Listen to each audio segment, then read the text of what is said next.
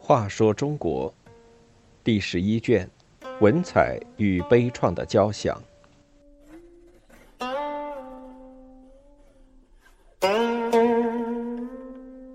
二，杜太后教子，儿子成为天子，国母杜氏可以享尽荣华富贵，但杜太后却面有忧色。宋太祖赵匡胤的妈妈杜太后是一个有政治眼光的女人，史书上说她治家严义，有礼法。赵匡胤在陈桥驿搞政变，黄袍加身后勒兵回京，他的部下快马加鞭先赶回开封，向赵匡胤的老娘杜氏报喜讯，说：“您儿子做皇帝了。”杜氏却似乎早有所料，不动声色地说：“我儿素有大志，今日总算如愿以偿。”赵匡胤登基后，他的老妈自然就成了皇太后。赵匡胤在朝堂上为母亲举行庆贺大礼，群臣都来祝贺，杜太后却板着脸，毫无喜色。周围人感到纳闷，就问。俗话说“母以子贵”，现在您儿子成了当今天子，老人家为什么还面有忧色呢？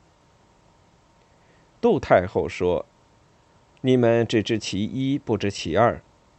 有道是‘福兮祸所倚’，做皇帝不容易呀。天子位居亿万百姓之上，治国有道，搞得好自然受人崇敬；万一搞不好，众叛亲离，群起而攻，到那时要想做个普通百姓过太平日子也办不到。这就是我为什么要担忧的原因。宋太祖听了，立刻跪倒在地，说：“母亲教导我，一定铭记在心。”太祖继位时，老太太身体还挺好，常以皇太后的身份参与国家政事。传说杜太后病重时，把赵匡胤叫到身边，问道：“知道你为什么能得天下吗？”太祖说：“这靠祖上和太后的福气。”太后微微一笑，说：“得了，这只不过因为柴家让小孩做天下，你才有机会的。”沉默了一会儿，太后郑重地说：“你不行了。”要把皇位传给光义，光义再传给小弟廷美，保证皇位一直在成年君主手里，这样你的子孙也能长保富贵。太祖伏地磕头，哽咽着说：“儿子怎敢不听教诲？”这时，太后叫来赵普，要他把这一传位顺序写成誓言，然后蒙氏藏在一个精致的箱内。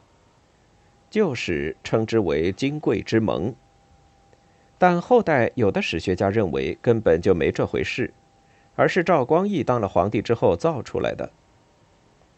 但中太祖之朝，光义的地位的确在一人之下，万人之上，而太祖自己的儿子不但没有太子称号，连王也没封，只是一个低级官衔，这是不同寻常的。